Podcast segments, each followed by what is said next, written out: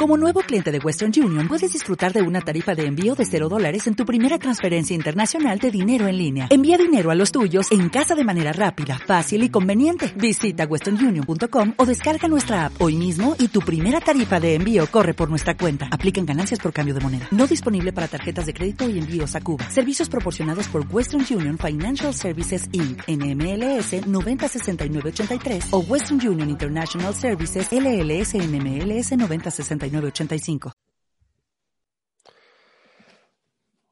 Hola, ¿qué tal amigos? Muy buenas tardes y bienvenidos a esta emisión en directo que ahora comienza a través del canal de Capital Radio de YouTube y en el que también saludamos a otros eh, testigos en redes sociales a través de Facebook y también a través de Twitter de este especial de Cyber After Work, el programa de la ciberseguridad de Capital Radio, que ahora dentro de 30 minutos, por supuesto, conectará en directo con su señal en eh, FM para que eh, sigamos hablando de un tema hoy muy especial y para el que nos acompañan pues algunos de los más destacados responsables de las compañías de seguridad de nuestro país, de ciberseguridad, para hablar, como digo, de un tema que es apasionante, que es el de inteligencia de amenazas, la threat intelligence. Ahora vamos a explicar con la ayuda de estos expertos a los que enseguida voy a saludar, en qué consiste la inteligencia de amenazas dentro del mundo de la ciberseguridad, si tiene algo que ver con aquello de la inteligencia militar o incluso de la inteligencia económica. Eh, ¿No es solo tecnología esto de la ciberseguridad? ¿Acaso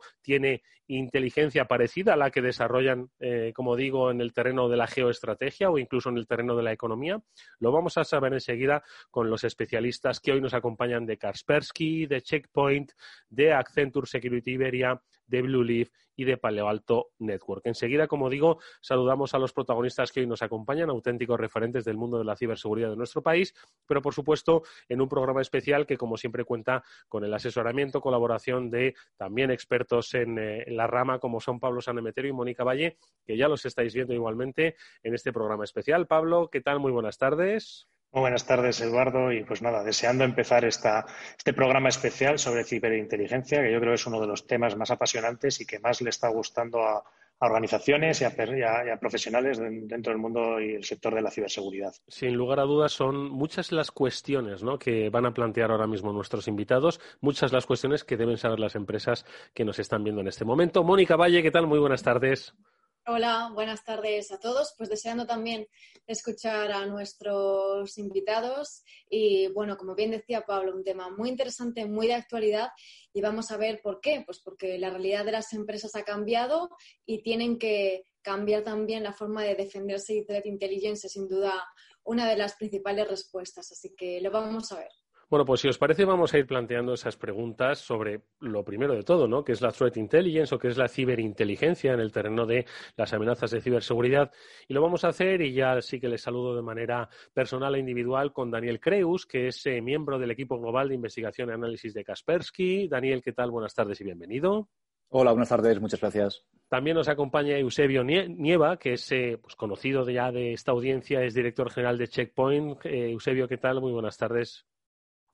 Buenas tardes, director técnico, no director general. Director técnico. que me despide. Pero bueno, aquí ascendemos rápidamente, ¿vale? Director técnico de Checkpoint, Eusebio, bienvenido, por supuesto.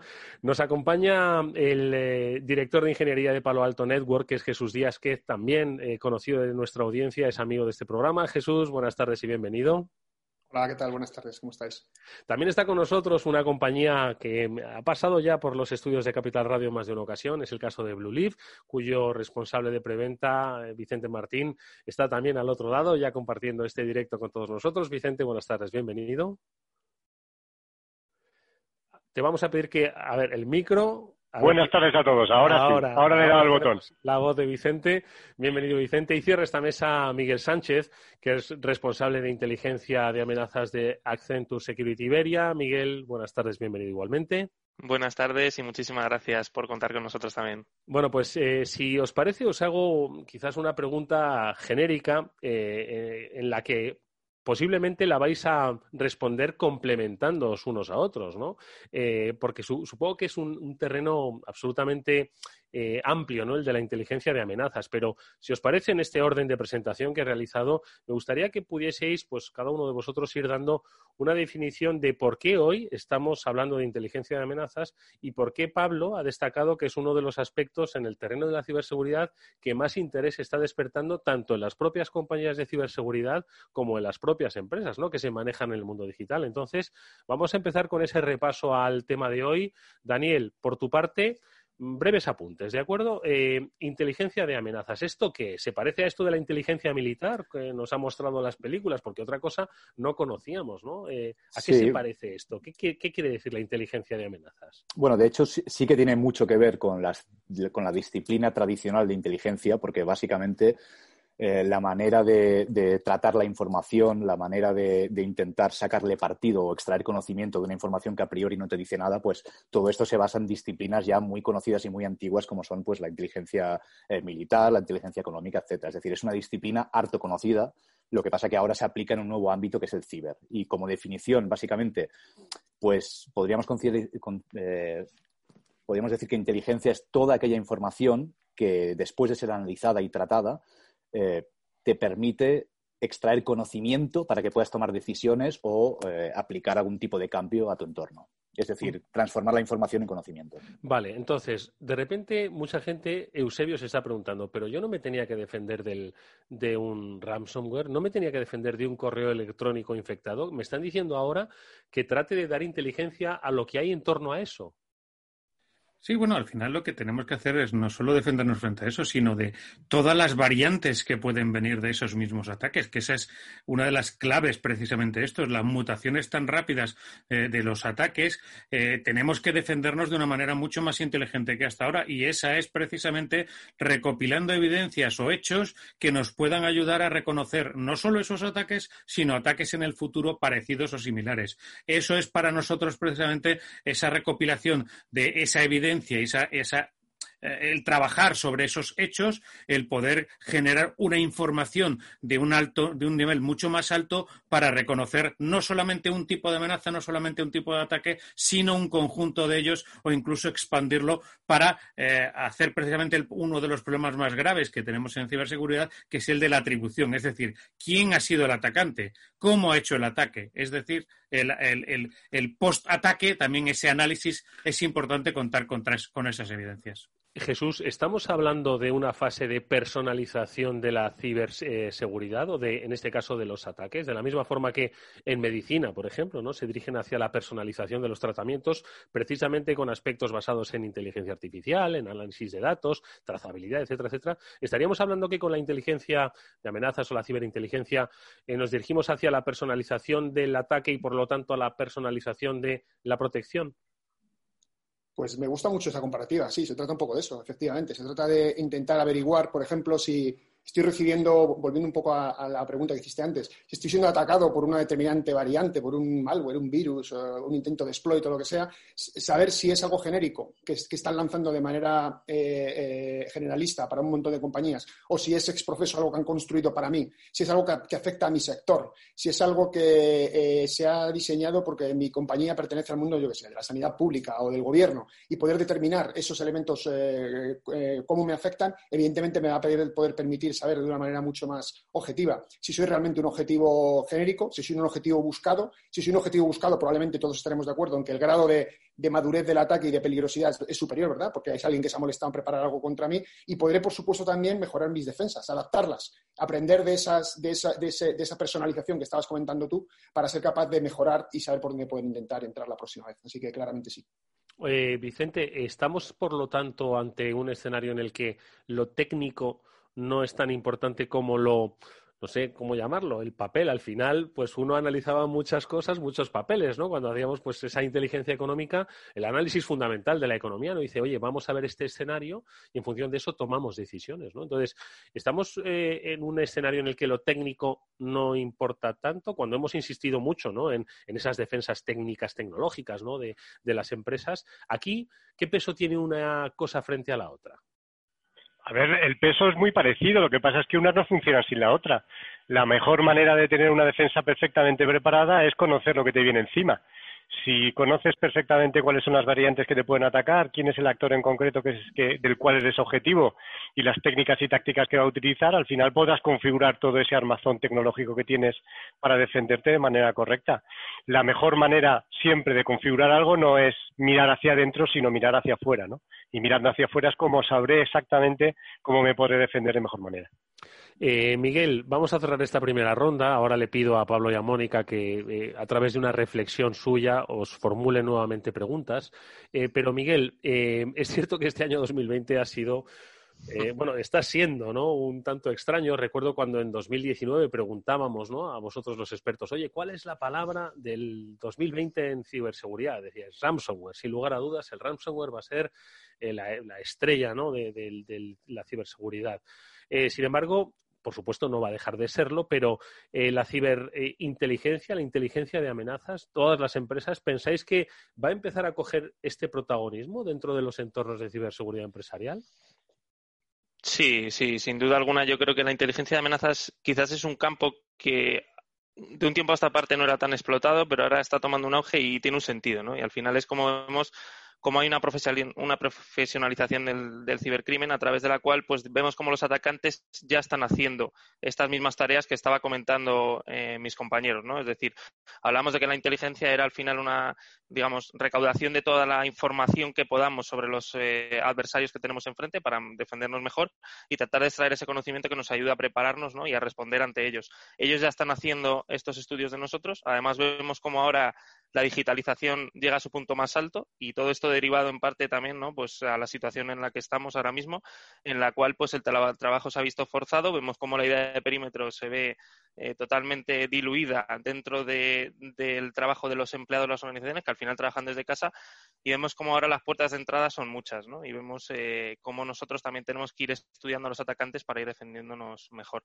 Y por esto pues los clientes cada vez nos solicitan más este tipo de servicios eh, y nos ayudan, nos solicitan no solo esta información y esta inteligencia, sino qué estrategias pueden, pueden adoptar para usarla de la mejor manera posible, porque la inteligencia no es solo tenerla, sino luego saber accionarla. ¿no? Y aquí yo creo que sí una pequeña reflexión y no me extiendo mucho más sobre esta, esta reflexión técnica versus estrategia, ¿no? que estábamos comentando antes.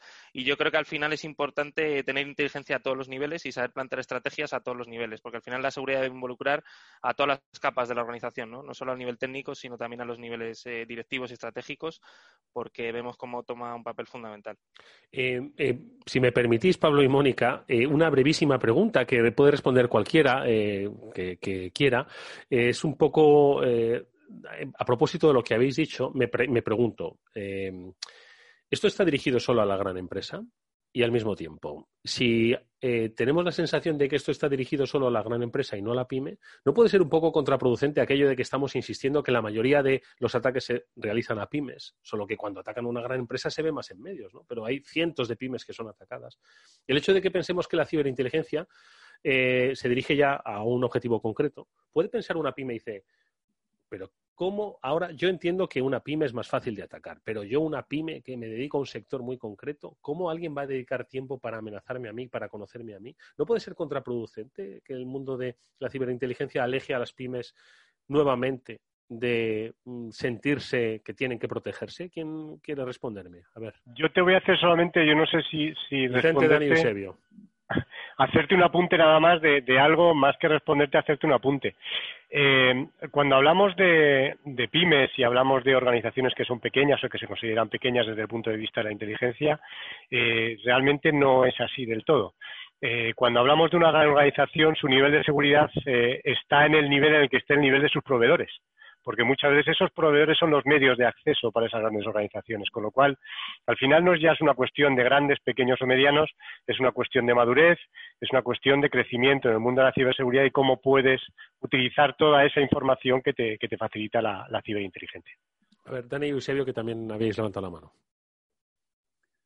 Bueno, yo quería hacer eh, el apunte un poco de Quizás también uno de los problemas que nos encontramos con Threat Intel, que sí que este, los últimos años, desde que la disciplina ya se fue más adaptando al campo ciber, sí que es verdad que normalmente se tenía el discurso de que esta disciplina estaba enfocada a empresas con un, con un sistema de seguridad más maduro, con un ecosistema de seguridad más maduro.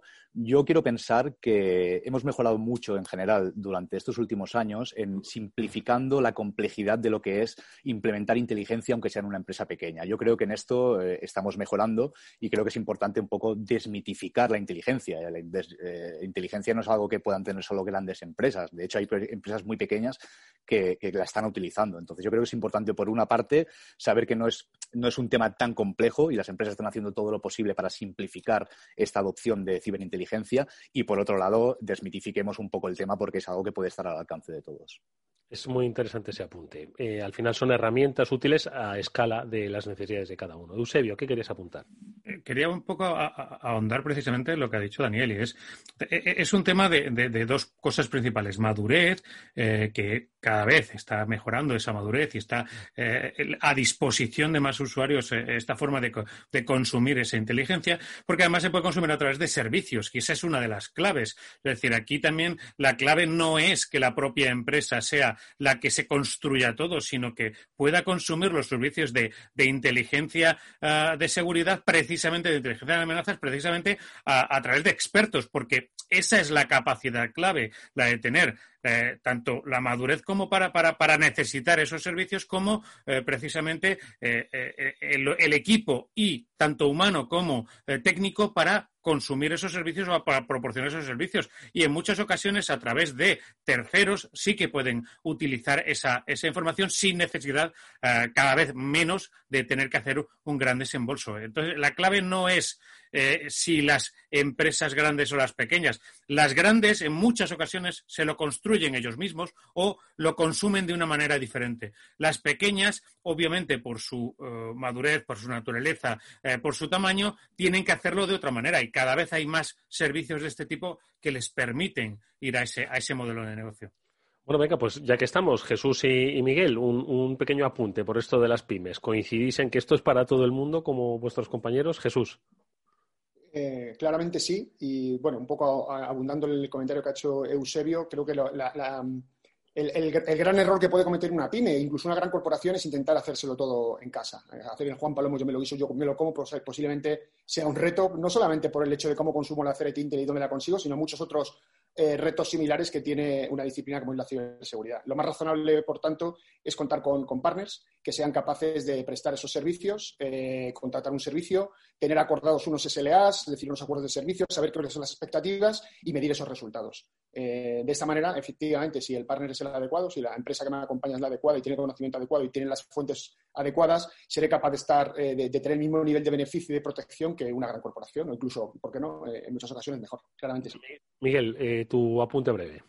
Sí, no, muy brevemente. Yo creo que además, aparte de lo que han comentado los compañeros, es probable que muchas de las pymes que nos están viendo y que están planteando de alguna manera su estrategia de cara a afrontar lo que es el reto de la ciberseguridad, ¿no? Ya están consumiendo inteligencia, aunque no lo sepan siquiera, ¿no? O aunque no se estén dando cuenta de ello. Y, de alguna manera eh, tenemos que desmitificar este término y ver cómo al final inteligencia eh, no es una cosa solo para, grandes corporaciones, sino que de alguna manera es todo aquello que, estamos generando conocimiento de, de la información que tenemos, ¿no? Como, comentábamos antes. Es decir, cualquier reporte, cualquier noticia de seguridad que vayamos viendo, esa consulta activa de foros para ir planteando eh, qué medidas de seguridad necesito, cómo puedo responder mejor, cómo puedo eh, ir mejorando este nivel de madurez, pues, pues es inteligencia, ¿no? Y muchas veces lo hacemos y no nos damos cuenta y vemos cómo cada corporación pues lo hace, digamos, dentro de lo que es su marco de nivel de madurez, ¿no? Y, y, luego pues trasladar también la idea de servicio, que como comentábamos al final, es muy difícil contar con todas las capacidades de ciberseguridad dentro de una organización eh, y al final tenemos que, recurrir de partners. Y además la inteligencia, eh, veremos cómo no es algo completo y teniendo un partner no tenemos la fuente única la verdad, ¿no? Sino que del mismo modo que los fuerzas y cuerpos de seguridad, como hablamos, pues recaban información de los criminales eh, y esta información nunca es completa, tenemos que contar con diferentes fuentes de información que nos ayuden eh, a ir teniendo la máxima visibilidad posible sobre, sobre los adversarios. Muy interesante eso que comentas. Luego incidiremos en, en este tema. A ver, venga, las reflexiones de Mónica y preguntas. Mónica. Pues eh, desde luego muy interesante. Me he quedado con muchas de las cosas que han ido diciendo nuestros invitados Y, yo creo que es interesante también comentar que bueno, la realidad de las empresas, como bien sabemos, ha cambiado estos últimos meses, culturalmente, eh, tecnológicamente, y es un cambio que a todas luces se va a mantener en el tiempo. ¿no? Hemos estado hablando durante los últimos, los últimos meses eh, y ya veremos cuánto tiempo más de cómo evolucionan esos ciberataques debido a esos cambios que se han producido y esos nuevos ataques y esta nueva realidad pues requieren también una nueva línea de ciberdefensa, nuevas estrategias, como bien decían, que están adaptadas a las necesidades actuales. ¿no? Y precisamente, pues una de las necesidades es proteger la información allá donde esté eh, que puede ser ahora mismo en cualquier parte y por eso la inteligencia de amenazas, que, ahora seguiremos viendo en profundidad, pues está convirtiendo en una de las principales, eh, unas principales opciones en este sentido. Y una de las preguntas que lanzo es cómo se logra transformar esa información, que es muchísima, en inteligencia, cómo eh, detectar cuál es la importante, cómo transformarla en conocimiento para que sea verdaderamente útil para este propósito. y me sumo a esa pregunta de Mónica. ¿Dónde está esa información? Hay mil sitios, desde la dark web hasta la Wikipedia. Igual no, ojo, pero ¿dónde está esa información? Vivimos en un mundo de infodemia, ¿no? Donde eh, hay tal cantidad, ¿no? Que eh, de fuentes, además emisoras, que ¿por dónde empezamos? Eh, venga, respondiendo, vamos si queréis nuevamente por orden, Daniel.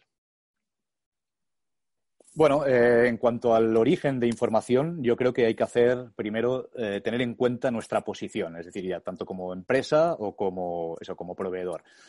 Es importante tener en cuenta que eh, la información seguramente más valiosa viene de manera orgánica, es decir, que la propia empresa genere esa información. Por ejemplo, en nuestro caso tenemos la Kaspersky, Security Network, que es toda, una, es toda una red que recibimos telemetría de todos aquellos clientes que han optado por aceptar de enviar esos eh, códigos maliciosos a nuestros, eh, a nuestros sistemas, lo que nos permite actuar mucho más rápido. en este sentido, este para mí es el, y, esto también aplica a las empresas, porque muchas veces hay empresas que intentan producir inteligencia a partir de fuentes externas cuando realmente eh, internamente tienen una mina de información. Lo que pasa es que no la están explotando. Por otro lado, evidentemente, eh, en el mundo externo hay un montón de, orígenes de, información, desde foros, desde, bueno, depende qué sitios más clandestinos, eh, etcétera, etcétera, IOX, etcétera. Entonces, yo creo que es, la información eh, tiene muchísimos orígenes, pero es importante también contrastar estos orígenes y, por supuesto, en cuanto a la producción de inteligencia, esto cuando antes decía que es una disciplina tradicional, quiere decir que todo esto está muy estudiado. Evidentemente, ahora adaptamos nuevas nuevos paradigmas a, nivel tecnológico, pero la inteligencia tiene un proceso, es decir, eh, para, generar inteligencia hay que generar la hipótesis, es decir, tiene toda una serie de, teoría detrás, que por eso mismo que yo creo que es importante que quien genere la inteligencia tiene que ser personal, única y exclusivamente dedicado a generar inteligencia, porque no es tan fácil generarla, y más cuando es a nivel estratégico. Eusebio. Sí, efectivamente, pues hay muchas formas de tener, de tener esa, telemetría, eh, tanto con sensores eh, establecidos dentro de los propios clientes como con sensores eh, en, redes diferentes. de esa manera puedes escoger cuáles son los puntos en los cuales te quieres centrar. Pero aparte de eso, el, llegar a una información en bruto, que es la que recibimos de esos, de esos sistemas remotos para hacer la telemetría, a una información real, pues hay diferentes pasos, desde el cruzado, entre diferentes sistemas hasta la ah, inteligencia artificial, que no me gusta llamarlo inteligencia artificial porque solo tiene de inteligencia la artificialidad, que es el machine learning. El machine learning de qué es técnicas, básicamente técnicas estadísticas para extraer patrones, extraer información de datos aparentemente en, en bruto. Y luego, por supuesto, una inteligencia humana especializada que sea capaz de filtrar en muchos parte de esos, eh, esa información que no puede o donde no llega la inteligencia artificial o donde no llegan eh, las técnicas mm, naturales de eh, análisis de, ciertos tipos de ataques o ciertos patrones de ataques. es una combinación de diferentes técnicas al final. Es, es no solamente poner en marcha un solo sistema, sino múltiples sistemas que son los que van a ir generando esa información que a su vez tienes que ir refinando en un ciclo prácticamente infinito porque eh, al final esa información se retroalimenta dentro del sistema. ¿Cuál es, eh, Jesús, eh, la gestión del tiempo en, el mundo de la ciberinteligencia. Es decir, es algo que requiere inmediatez, que requiere una respuesta inmediata, que precisamente el dinamismo ¿no? de, las ciberamenazas requieren que vosotros, los especialistas, eh, digamos, eh, refinéis tanto los criterios ¿no? de defensa preventiva que sea pues casi una respuesta inmediata, análisis de muchísimos eh, datos, ¿no? Esta información, ¿no? Que es enorme y que la respuesta sea inmediata. ¿Cuál es eh, un poco la gestión del tiempo en, la, en el mundo de la ciberinteligencia? Yo creo que hay que, hay que diferenciar en, bueno, lo primero, la respuesta clara a la cuestión sobre la necesidad de inmediatez es, eh, obviamente, sí. Cuanto más rápido sea capaz de actuar, más rápido voy a ser capaz de contener la amenaza. Y, idealmente, creo que alguien eh, antes mencionó, incluso ser capaz de predecir el futuro, ¿no? Si, se nos permite la expresión. Y, os explico un pelín en qué consiste eso de predecir el futuro. Básicamente, para poder ser muy, muy inmediato y para poder gestionar el tiempo adecuadamente, lo primero que tienes que hacer es recopilar esa información de la manera más automatizada posible. Al final es automatización. ¿Y cómo puedo recopilar la, información de manera automatizada? Pues eh, a través de sensores que mencionaban antes Dani y Eusebio, que puedo tener por ahí a través de diferentes redes.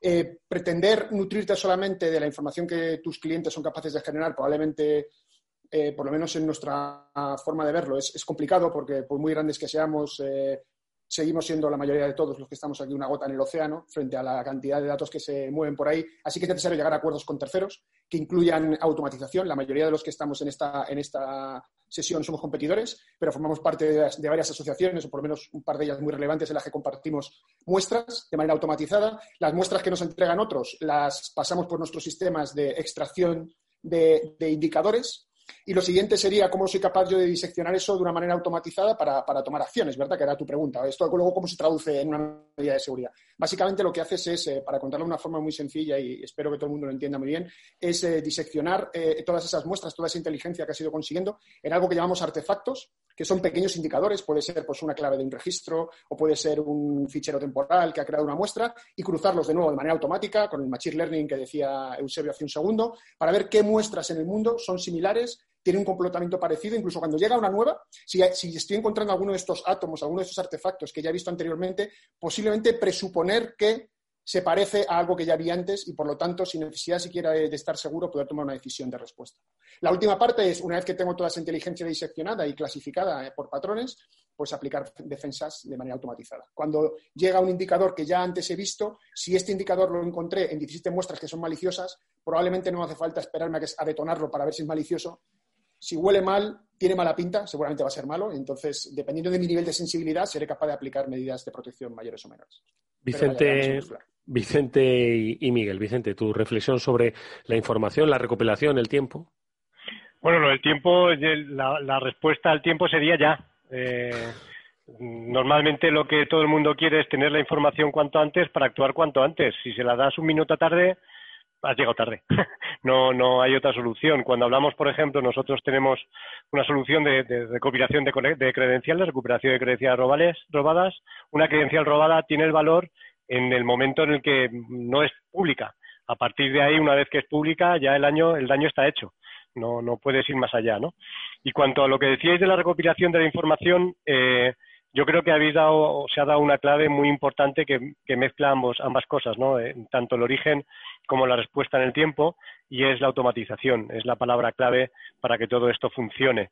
Evidentemente tiene que haber una supervisión humana, siempre tiene que haber una persona al final que controle que todo eso sea eh, correcto y que los, los datos, los orígenes sean confiables, pero al final de tantos eh, orígenes de datos que tenemos, que también tenemos una parte externa muy importante, desde un tweet a, una notificación en un foro o, a cualquier tipo de información que no es tan técnica como una muestra de malware, porque muchas veces nos vamos hacia, esa parte del IOC, de la muestra de malware, del análisis, del reversing, cuando al final hay información en redes sociales o hay información en algún tipo de web o hay información en la red oscura que se puede obtener de manera directa, que es tan valiosa como, como un análisis de una muestra de malware reciente, ¿no? Miguel. Sí, bueno, yo creo que al final, eh, por concluir un poco lo que y resaltar algunos mensajes de los que comentaban ya mis compañeros, ¿no? Es decir, yo creo que el proceso de la inteligencia tenemos que trasladar la idea de que es un proceso complejo em, y que involucra eh, de alguna manera pues diferentes fases, entre las cuales pues ya se han mencionado, ¿no? Pues eh, esa adquisición o, recopilación de la información, eh, aquí para diversas fuentes para, recopilar información, ¿no? Pues eh, al final, pues lo que se ha ido comentando, ¿no? Tanto inteligencia interna, pues que sería toda esa telemetría interna que vamos obteniendo en las organizaciones, como parte de, pues, ya incidentes que vamos teniendo, ya eventos que, van surgiendo, incluso como parte del proceso de respuesta ante incidentes. Eh, vamos recopilando esa información sobre qué es lo que ha pasado, cómo ha pasado y cómo podríamos mejorar lo que ha pasado, ¿no? y nuestra respuesta ante este incidente hasta eh, fuentes públicas, digamos, pues eh, todo aquello que tenga que ver con, la adquisición de feeds, con, monitorización de las redes públicas, de las redes privadas, etcétera, etcétera, e ir, digamos, obteniendo todos estos datos que luego, tras un proceso de automatización, eh, correlación y, relacionado, pues ser capaces de, facilitar la tarea. Yo creo que todo esto va, ¿no? De, todo este proceso de automatización y recopilación va de facilitar la tarea al analista de inteligencia, ¿no? Vemos cómo los recursos computacionales pueden parecer ilimitados, ¿no? Eh, podemos decirlo así, ¿no? Tenemos lo suficientes para, para, afrontar este reto, los recursos humanos no tanto, ¿no? Es difícil encontrar, contar con perfiles de, de analista de inteligencia eh, y por tanto pues tenemos que facilitar al máximo su tarea ¿no? y, tratar de, hacer que esa capa humana que hace ese último análisis, enriquecimiento y, relacionar los datos, ¿no? que yo creo que eso es una, cosa muy importante porque bueno, cuando hacemos frente eh, después a este consumo de inteligencia, yo creo que es especialmente relevante el que todos los datos estén unidos de alguna manera cuando están relacionados. ¿no? Y luego yo creo que hay, hay una cosa que siempre hablábamos, ¿no? Y también respecto al tiempo, ¿no? Eh, yo creo que hay tres, cuatro factores que en inteligencia siempre estamos eh, utilizando, ¿no? Uno es la confianza, ¿no? Y aquí estamos hablando sobre todo de la fuente, es decir, de dónde viene la información, cómo de seguro puedo estar yo de que esta información es fiable para luego yo aplicar una estrategia o accionarla de alguna manera en la organización, ¿vale? La severidad o cómo puede ser el impacto posible de que esta amenaza se materialice Em, la frescura, y esto tiene que ver con lo que decíamos del tiempo, ¿no? Es decir, eh, trasladábamos todos la necesidad de tener la información ya. Y esto tiene un sentido, ¿no? Si prestamos atención a lo que es la pirámide del dolor, ¿no? Inventada por David Bianco, en la cual, pues, para hacer un pequeño resumen a nuestros oyentes, básicamente sitúa los diferentes artefactos que se han comentado, ¿no? es decir, esas piezas de información que nos pueden ayudar a entender si tenemos una intrusión o no, eh, los ordena en torno a una pirámide, ¿no? Y es una pirámide al final del tiempo, en la cual en la base lo que vemos es cómo están aquellos indicadores en los cuales necesitamos tenerlos a la mayor brevedad posible, puesto que su duración o su efectividad en el tiempo eh, es, muy pequeña, ¿no? Es decir, pues estamos hablando de aquellos indicadores más técnicos eh, que son muy fáciles de cambiar para un atacante, ¿no? Vemos como igual que nosotros vamos aplicando medidas, los atacantes también van eh, tratando de plantear esas estrategias para contraatacarnos, ¿no? Y vemos como al final en la parte más alta de la pirámide está eh, las técnicas, es decir, el y, las tácticas del atacante, es decir, el comportamiento y la estrategia. Y ahí es donde tenemos también que incidir. ¿no? Es decir, y aquí es cierto que, hemos de contar con un histórico, puesto que esta información tiene más relevancia a lo largo del tiempo. ¿no? Yo creo que aquí el histórico es importante para entender cuál es la evolución de estos atacantes. ¿no? En este estudio que hacemos, también en aras de intentar mejorar la atribución, ¿no? que también se, me, se, se comentaba antes. Entonces, bueno, yo creo que, que esto es importante, es entender el proceso de inteligencia y entender estos factores para poder utilizar de la mejor manera posible. Ahora vamos a saber cómo se aplica, vamos a conocer casos reales eh, con nombres y apellidos o sin nombres y apellidos, pero casos reales en definitiva sobre cómo funciona la ciberinteligencia. Enseguida vamos a, además a saludar a los oyentes de Capital Radio que se van a incorporar a esta charla que ya ha comenzado hace unos minutos y que se está viendo en directo a través de los canales de YouTube, a través de LinkedIn, a través de Twitter y a través de Facebook. Creo que no nos dejamos ni una sola red social y creo que todas son relativamente seguras. Vamos a saludar enseguida a los oyentes de Capital Radio.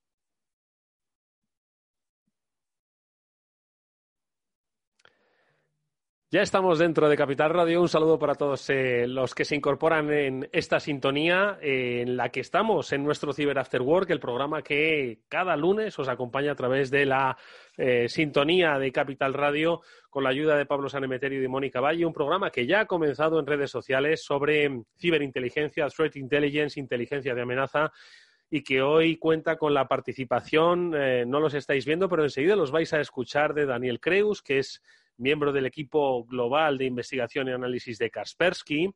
Estamos también con Eusebio Nieva, que es el director técnico de Checkpoint, nos acompaña Miguel Sánchez, que es el responsable de inteligencia de amenazas de Accenture Security Iberia. Está también Vicente Martín, responsable de preventa de Blue Leaf. Y está con nosotros igualmente Jesús Díaz, que es director de ingeniería de Palo Alto Network. Estamos hablando, amigos de Capital Radio, de ciberinteligencia, de cómo eh, prevenir las posibles amenazas que por la vía de la ciberseguridad puede llegar a nuestra empresa a grandes y pequeñas empresas y hacerlo para luego adoptar estrategias, por supuesto, de ciberseguridad. Son muchos los aspectos que yo quiero comentaros, no obstante, nos eh, gustaría que Pablo Sanemeterio hiciese pues una pequeña reflexión y eh, formulase igualmente una pregunta a nuestros invitados. Pablo, adelante. Bueno, pues eh, la verdad es que está siendo una, mesa genial porque hay un montón y un montón de temas que están saliendo. He ido recopilando un poco pues la parte de inteligencia que está basada en la inteligencia militar. Hemos estado hablando de ataques personalizados, de actor, que es una palabra que les pediré a nuestros especialistas que nos expliquen un poco para los radioyentes qué es un actor. Hemos hablado de TTPs también.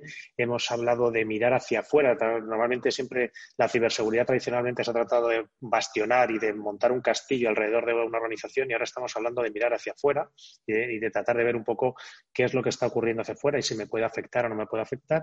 Y sobre todo ha habido una parte que me ha encantado, que es que la ciberinteligencia no va solo de empresas grandes, sino que también va de pequeñas y medianas empresas. Y entonces, un poco la primera pregunta que les quiero trasladar a, nuestros, a nuestros expertos es ¿Qué es lo que puede esperar una compañía de la ciberinteligencia? Es qué es lo que va a recibir, qué es lo tangible que va a tocar y cómo la puede empezar a utilizar eso es lo, para, eso es lo primero que va Eso es lo primero que va a preguntar el consejero delegado. Dice, a ver, ¿qué voy a recibir yo en esto que me va a costar el dinero? ¿no? Entonces, Exacto. A ver, Dani, empezamos por ti. Bueno, pues, ¿qué va a recibir un cliente? Pues seguramente mis compañeros, eh, y voy a dejar que siguen por ese hilo, van a, van a hablar de, pues, de, inteligencia estratégica, inteligencia táctica y operativa y cómo distribuida a, estos diferentes, eh, a estas diferentes necesidades. Yo, en mi caso, quiero comentar para qué puede servir Threat Intelligence más allá de, incluso ser proactivo ante un ataque o tener más información sobre las amenazas que nos atacan. Y es que, por ejemplo, a nivel de políticas de seguridad, el Threat Intelligence nos puede ayudar a, entender realmente el riesgo que sufrimos como empresa. Entonces, esta es una parte que normalmente no, no, se ve tanto en el Threat Intelligence porque se considera como algo más, vamos a llamar, técnico, pero en realidad es que el Threat Intel lo podemos aplicar a muchas otras cosas. Por ejemplo, eh, a nivel de estrategia, también es importante saber eso. Eh, no necesitamos perseguir absolutamente todas las amenazas que veamos, porque eh, básicamente estaríamos cayendo en el, en el, fallo del ruido, que es uno de los problemas del Threat Intel. Es decir, yo a una empresa no le puedo proveer, o sea, no puedo permitirme que yo los indicadores o la inteligencia que yo produzco para esa empresa deba ser tratada otra vez para que el cliente decida qué es lo que le afecte o no. Es, decir, tiene que ser algo muy, muy dirigido a ese cliente. Y por último, a, nivel de defensa, que evidentemente nos puede eh, ayudar a identificar algunos vacíos en, nuestra, en nuestros sistemas de defensa. Y creo que por esto es tan importante el que seguir una metodología muy precisa para producir esta inteligencia, porque si no, mm, prácticamente no va a servir de mucho. Y en este sentido también quiero destacar eh, los diferentes estándares que estamos utilizando eh, ahora mismo, ya no solo para que esa inteligencia le llegue a, vamos a llamar, a, un consumidor humano, sino a, una máquina como tal. Entonces, yo creo que esto es importante, eh, bueno, que no solo producir inteligencia en base a una metodología, sino también basarte en unos estándares, porque después ya no solo vas a saber quién te ataca y cómo te ataca, sino vas a saber qué tipo de mitigación puedes aplicar y, ostras, esto puede ser una manera de adaptar tu, tu, budget de seguridad. No me sale presupuesto, no me salía la palabra, que creo que está, hoy en día creo que puede ser un elemento muy importante, es decir, ajustar tu presupuesto de seguridad en base a la realidad, ostras, yo creo que es bastante importante. Es, lo que decíamos casi al principio, ¿no? Eh, personalizar un poco a tu necesidad y a tu nivel de riesgo, ¿no? Y obviamente ha dicho una cosa importantísima, el ruido que genera. Si nos fijamos en todas y cada una de las cuestiones donde aparece el nombre de nuestra empresa, nos volveríamos locos.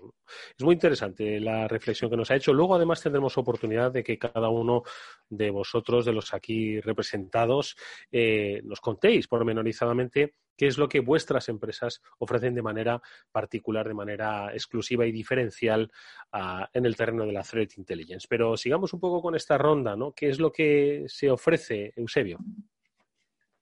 Eh, bueno, a ver, aparte de la, de la personalización de, eh, la, seguridad para una, para una empresa, eh, eh, también tenemos que tener en cuenta que es, siempre es muy interesante saber el grado de exposición que tenemos en un momento determinado para ajustar precisamente nuestras propias defensas. En un momento determinado, si sabemos que o tenemos información a priori de que puede que vayamos a sufrir un ataque o estamos en el objetivo de alguno de los grupos de ataque, eh, sí que podemos digamos, ser más permisivos con ese nivel de ruido y subir la rueda de, eh, DEFCON, digamos, de, de, de nuestras defensas. Si tenemos esa información, podemos subir el nivel de defensa, el nivel de prevención. Yo creo que al final lo que aporta o lo que tiene que aportar siempre este tipo de tecnologías es prevención, porque para nosotros yo creo que es, es o sea, una vez que tengas dentro el bicho, eh, pues como,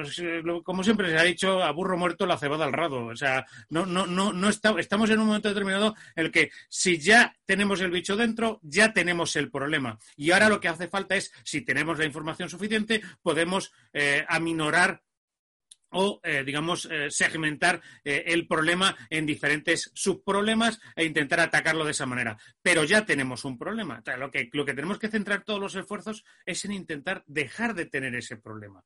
y para eso es las medidas preventivas. La inteligencia de amenazas es una de las mejores medidas preventivas que tenemos o herramientas preventivas que tenemos a nuestra disposición, porque es la que nos va a evitar precisamente que esas amenazas entren dentro de nuestra red. Y una vez que estén dentro de la red, bueno, pues ya podemos aplicar otra tecnología la cual también la, ciberinteligencia eh, aplica, pero eh, por supuesto, si petemos las defensas adecuadas y, adaptamos nuestra seguridad dependiendo del nivel de exposición, vamos a tener un componente muchísimo más seguro dentro de nuestra, de nuestra estrategia de defensa. Mm. A ver, Jesús, Vicente Miguel, reflexiones sobre, sobre esto. ¿Has dicho Jesús? Disculpa. Sí, sí. Ah, hola, gracias. Eh, por dar una, visión algo diferente, eh, yo diría que lo que el consejero delegado de una empresa espera recibir del Threat Intel es un informe de cómo efectivo ha sido esto a la hora de prevenir las amenazas que ha sufrido durante el último mes. Eso creo que es, ese sería el tópico, ¿vale? Ese, es el ideal. Evidentemente, hablar de 100%, creo que ya lo hemos dicho en 100.000 programas, así que volver a esto no, tiene mucho sentido, pero eso es idealmente lo que busca la, la la inteligencia de amenazas. Mejorar las defensas, aprender de los atacantes, entender cuáles son las campañas y sus objetivos para intentar ir un pasito por delante a ellos, adelantarnos idealmente lo que, lo que las empresas reciben son informes de cómo de eficaces han sido la utilización de esos mecanismos y cómo se han visto ellos atacados y, eh, y, el contrapunto de cómo esas defensas que se han ido generando, esas, adaptaciones de los mecanismos de seguridad han sido eficaces gracias al, conocimiento del threat eh, Vicente, esto es lo que, lo que acaba de decir Jesús, es lo que me lo ha soplado, eh, Pablo Sanemeterio, es, es lo que llamamos un IOC, un indicador de compromiso, es decir, el informe, decir, oye, mira, este es el indicador de que tu organización se ha quedado comprometida. ¿Es esto? Es la parte más técnica, sí, lo como, como describimos, cómo definir o cómo encontrar que estoy siendo comprometido. Al final no es solo un dato, son varios, es la suma de varios factores. Cada uno de ellos va sumando para que al final encuentres una amenaza en concreto, hagas una atribución o seas capaz de desplegar las medidas correctoras o preventivas que necesites para, para paliar esa amenaza, que eso posiblemente el IOC lo que te está dando es un dato de que puedas estar siendo atacado o puedas estar siendo comprometido. ¿no? Yo aquí me gustaría hacer un, digamos, un paréntesis un poco menos técnico, ¿vale? Con respecto a lo que con respecto a lo que se habla cuando se habla de, de, inteligencia o de qué tienes eh, como, como retorno la inteligencia y nos estamos yendo, yo creo, mucho a toda la parte que comentabais del IOC, de la amenaza, del malware. Todo esto es, es inteligencia, pero también es inteligencia el descubrir, eh, por ejemplo, como banca, y hay un retorno, un retorno de inversión claro, que me están robando tarjetas de crédito y que las están vendiendo en un market underground. Ahí hay un retorno de inteligencia, hay un retorno económico con respecto a descubrir que todo eso, pues lo he robado y lo he recuperado, ¿no? También podemos hablar de que de, daño reputacional de marca, que también es tangible, ¿no? Eh, todo aquello que se menciona dentro de una red social, todo lo que se está mencionando sobre una compañía, el uso ilícito de tu marca en una, en una página web, eh, actividades de phishing, todo eso tiene en sí un retorno claro, ya sea en daño reputacional o en daño económico, ¿no?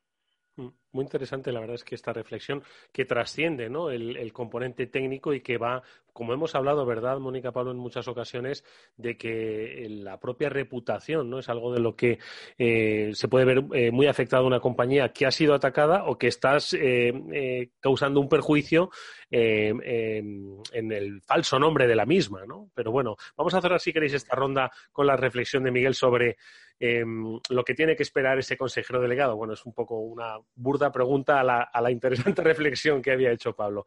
¿Qué le, ofrecemos a la empresa, Miguel? Sí, yo, creo que es difícil, ¿no? en primer lugar, creo que, la, reflexión que han hecho mis compañeros es muy acertada. Luego, creo que además es muy difícil, ¿no? Estaba comentando Vicente el, el cómo demostrar de alguna manera el, cómo, está sirviendo esta inteligencia a la organización. ¿no? Yo creo que aquí la, trasladar la idea a los clientes de que, de alguna manera, la inteligencia de amenazas lo que va a conseguir es una mejora de eficiencia de todas las capacidades de ciberseguridad de la organización. ¿vale? Y aquí lo que estamos hablando es de aprovechar mejor los recursos con los que contamos. Vemos cómo la inteligencia, además, no solo alimenta esas capas más técnicas, sino que alimenta también a las capas estratégicas, ¿vale? Es decir, la, inteligencia de amenazas debe ser de alguna manera el centro de las operaciones de ciberseguridad de los clientes. ¿Por qué? Porque permite eh, adoptar mejores estrategias. Mm, evaluar el riesgo que tenemos y por lo tanto si conocemos nuestro riesgo y conocemos nuestras carencias de alguna manera vamos a poder eh, destinar mejor esos recursos de presupuesto que comentábamos, ¿no? Es decir, vamos a intentar, eh, viendo también la industria en la que estoy, y aquí estamos hablando también de una verticalización de la seguridad, ¿no? Es decir, tenemos que personalizar al máximo la seguridad, tenemos que entender el sector en el que estamos y qué objetivos tienen los atacantes en este sector.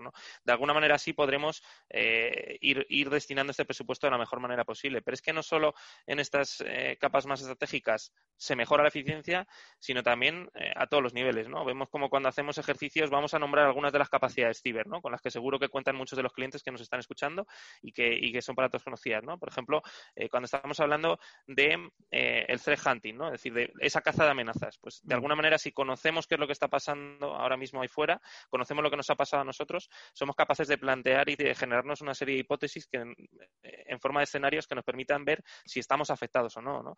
Capacidades de detección, es decir, y aquí estamos hablando de la, de la parte más técnica. Es decir, cómo podemos eh, todas estas tecnologías de seguridad que tenemos para prevenir una amenaza o detectarla, cómo podemos alimentarlos eh, con información que nos permita pues detectar mejor eh, y, plantear una serie de casos que, que, puedan ser de interés para, para ir detectando las amenazas. Responder, es decir, ya no es solo tengo la amenaza y, tengo que hacer la frente, sino que a lo mejor cuando yo haga frente a la amenaza, esa amenaza puede responder de una determinada manera, ¿no? Y luego cuando hablemos de actores, probablemente veremos eh, cómo, qué, sentido tiene esto, ¿no? Y estas estrategias que plantea el ataque como contraataque a lo que nosotros estamos haciendo también es importante evaluarlas y tenemos que ver, digamos, cuál puede ser eh, el posible impacto que pueden tener nuestras propias acciones. Es decir, vemos cómo, mm, de alguna manera, la inteligencia, pues, eh, es algo que va a mejorar la eficiencia a todos los niveles, ¿vale? Entonces, bueno, simplemente eso, aprovechar mejor los recursos. Esa sería un poco la, idea. Oye, ¿cómo, ¿cómo se implementa la, inteligencia de amenazas? Es decir, al final eh, recurro un poco a ese, ese componente cuando yo llamo a una compañía como la vuestra pues para que me implemente una serie de servicios ¿no? de, protección. Bueno, pues eh, de alguna forma mm, estoy pensando más en lo técnico y que es algo que se instala de una manera muy rápida después de hacer, por ejemplo, pues por supuesto una auditoría, ¿no? Y, oye, vamos a ver cuáles son tus riesgos, vamos a ver cuál es el valor real que hay en tu compañía, qué es lo que quieres defender, ¿no? Entonces, eso entiendo que, la, digamos, la ciberseguridad tradicional, ¿vale? Eh, entenderme, pues se implementa de una manera, pues más o menos rápida, ¿no? Hay una serie de sistemas donde, oye, pues tienen el, mismo lenguaje. Sin embargo, la, ciberinteligencia, ¿cómo se implementa en una organización? ¿Cómo desembarcan vuestras compañías allí? Y, y de alguna forma, en una pyme que eh, posiblemente su cultura de ciberseguridad es relativamente reciente. ¿Cómo eh, ve implementada la ciberinteligencia eh, a la hora de ofrecer información sobre sus estados financieros, sobre su actividad? ¿Cómo, ¿Cómo se hace? ¿Cómo llega la ciberinteligencia a una compañía? Daniel. Bueno, yo creo que antes que he comentado un poco de simplificar la complejidad, que creo que es algo que están haciendo todos los productores de inteligencia para hacerles llegar, para distribuir esta inteligencia de manera fácil y cómoda a sus clientes. Yo en este sentido creo que hemos mejorado mucho. Y por otro lado es también eh, la carta de presentación. ¿Cómo presentas tú esta inteligencia? Eh, ¿Cómo la va a consumir el cliente? ¿A través de una máquina? ¿Va a haber otro humano que va a sacar alguna otra hipótesis o alguna teoría para aplicar en su red?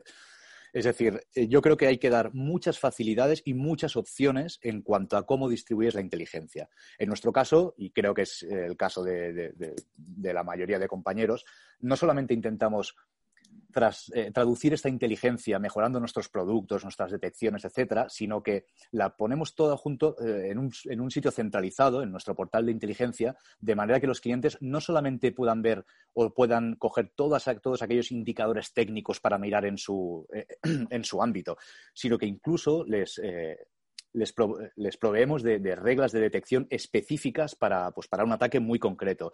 Les proveemos también, que creo que es la cosa más importante a nivel estratégico, es de un informe en el que se explica el contexto de esa amenaza, que es lo que hablábamos antes del tema estratégico y creo que es el tipo de inteligencia más difícil de producir. Es decir, no solamente decirte esto te está afectando a ti o está afectando a empresas de tu sector, sino decirte, eh, esto te está afectando, está evolucionando así, creemos que es este actor, este actor eh, es eh, de un posible origen, es decir, todo el contexto alrededor de, esa, de ese incidente, de manera que, bueno, que se pueda adaptar por parte del cliente.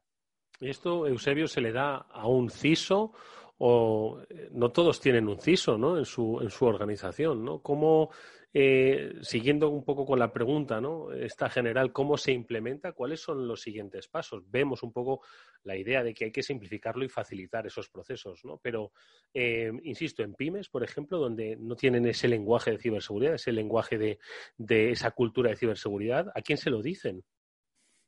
Bueno, realmente en, ese tipo de compañías lo más usual es que eh, eh, esto se consuma como servicio.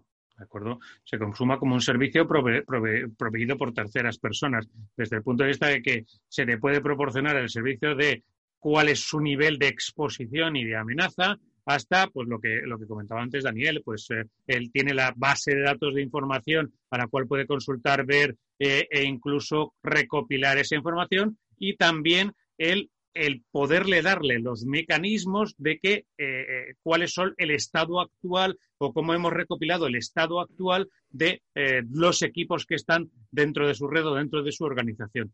Esa es la información, cómo lo pueden consumir ellos. En otras ocasiones, en compañías más grandes, a las cuales tienen una arquitectura específica y dedicada a, la explotación de este tipo de, este tipo de, información, pues lo hacen de otra manera a través de otras tecnologías e incluso, obviamente, a través de expertos que son los que eh, son los capaces de aquilatar toda la información y son capaces de eh, proporcionar inteligencia superior a todas las fuentes que están consumiendo. Pero en general en las pymes el consumo natural es a través de, servicios, servicios que están más mascados, menos, en muchas ocasiones menos personalizados, pero que se pueden también llegar a personalizar eh, de, manera muy, muy, muy abundante, pero que realmente son eh, algo más sencillo de consumir y que no implica la necesidad de tener una cultura o una organización eh, completamente dedicada a este tipo de seguridad o cómo aplicar este tipo de seguridad.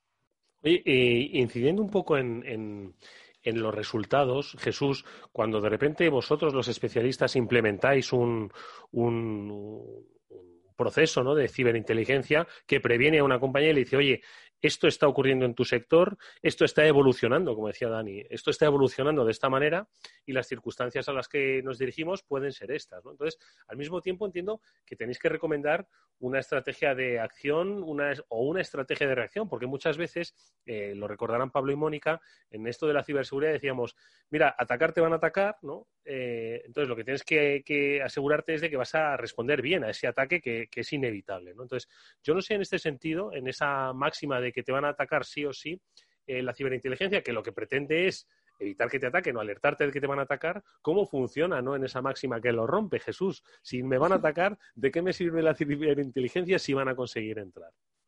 Muy bien, pues es muy buena pregunta. Eh, digamos que la ciberinteligencia la puedes utilizar en, dos facetas. La puedes utilizar en la faceta de la prevención, que es la deseable, la que eh, ya hemos comentado antes, ¿no? cuando bromeábamos con que una vez que el burro está muerto, etcétera, eh, y la puedes utilizar cuando, cuando, el, cuando, cuando el burro desgraciadamente ya está muerto y te toca tomar, eh, tomar acciones y medidas, ¿vale? Eso, eso, también ocurre, desgraciadamente. En la primera fase, que es la más deseable, para, a la hora de fortalecer, fortificar nuestras defensas, mejorar, crear reglas automáticas que prevengan, crear nuevos sistemas de seguridad, mejorar los algoritmos que detectan, ¿vale? sin ánimo de entrar en, detalles muy técnicos. Cuando yo aprendo que me están atacando desde determinados orígenes, pues eh, soy capaz de levantar defensas probablemente en mis cortafuegos de perímetro o en mis soluciones de antivirus en los endpoints de nueva generación o lo que sea, para prevenir comunicaciones de ese estilo. Si he tenido la mala suerte de que me han atacado y por eh, cualquier circunstancia, eh, por falta de prevención, porque no lo he visto, no he sido capaz de utilizarlo, aún la ciberinteligencia tiene mucho que decir y básicamente me va a ayudar a que entienda exactamente qué es lo que ha ocurrido y algo que seguramente a los directores de las compañías que, las que tú preguntabas antes le va a interesar mucho, saber cuál es el alcance, cuál es el alcance de la amenaza, hasta dónde han llegado, qué parte de mi compañía se ha visto comprometida. Eh, esta gente que ha hecho con esa información. Si yo sé que estos actores, gracias a la ciberinteligencia, se dedican a vender tarjetas de crédito en el mercado negro, probablemente puedo acudir a ese mercado negro a intentar ver qué puedo recuperar. O si se dedican a vender datos personales, o si por el contrario son actores de campañas de ransomware que lo que pretenden es obtener dinero a través del secuestro de datos. Bueno, pues eh, como veis, la ciberinteligencia tiene validez y utilidad en las dos áreas, en la parte de la prevención y también, desgraciadamente, cuando nos toca hacer detección y respuesta, cuando ya ha ocurrido algo. ¿Y vosotros creéis, Vicente, Miguel, que la ciberinteligencia es algo que debe acompañarnos hasta el fin de los días, ¿no? En el sentido en el que, oye, eh, puede que no te ataquen nunca, o puede que te ataquen muchas veces. Yo no sé si este segundo escenario es muy habitual, pero tal vez pueda decirle, oye, mira, yo, a mí me atacaron y ya pues ya he aprendido la lección, ya he securizado mi compañía y no necesito ciberinteligencia porque ya tengo la experiencia del ataque. Por vuestra experiencia, Vicente Miguel, eh, los ataques se repiten. ¿Es eh, la ciberinteligencia una buena razón después de que te hayan atacado que la implementes en tu compañía? ¿Cuál es tu reflexión? Es que los ataques nunca son iguales y aunque sean iguales, posiblemente... Mm, hay alguna variación que haga que, tenga éxito, ¿no? Eh, yo, yo, creo que al final es eh, la inteligencia ha existido y si nos remontamos a, o, pensamos en otro en otras variantes la inteligencia ha existido siempre. Yo siempre quiero saber cómo se comporta el del frente para, para estar preparado no es como como el boxeador. Yo quiero saber qué mano utiliza y cuál es la más la más fuerte para poder esquivar hacia el lado donde no me vaya a pegar con esa no entonces, digamos que eso, en eso se basa la, ciberinteligencia. ¿Te van a pegar? Sí, bueno, pues aprende a lo mejor a pararlo o el próximo golpe lo tendrás más fácil. Y yo quiero apuntar una cosa más también a lo que, a lo que decía Jesús eh, con respecto de nos hemos ido a los dos extremos, ¿no? Oye, no me atacan, voy a prevenir, eh, me han atacado, ya el burro está muerto, como, eh, como hemos dicho antes, ¿no?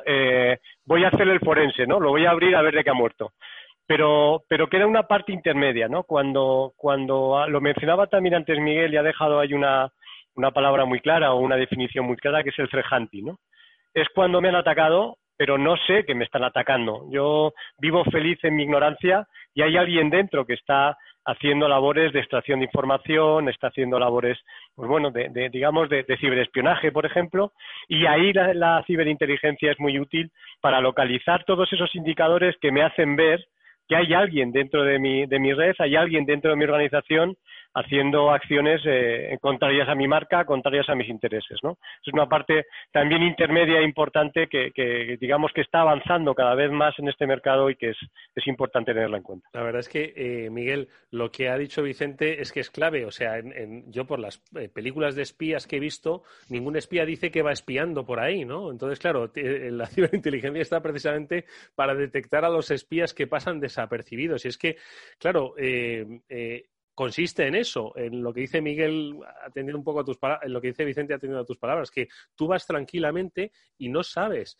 em, que pueden estar, eh, pues eso, espiándote para ver cuál es tu punto débil, ¿no? Eh, desde lo que es eh, psicología, como hemos dicho, ¿no? La manipulación de los trabajadores hasta lo que es la, la propia obtención de información o de brechas, ¿no? Sí, yo creo que al final en algo estamos todos de acuerdo, seguro, en el sector de la seguridad y es por ello por lo que de alguna manera pues es un sector que está, digamos, tomando una relevancia importante y es que nos van a atacar.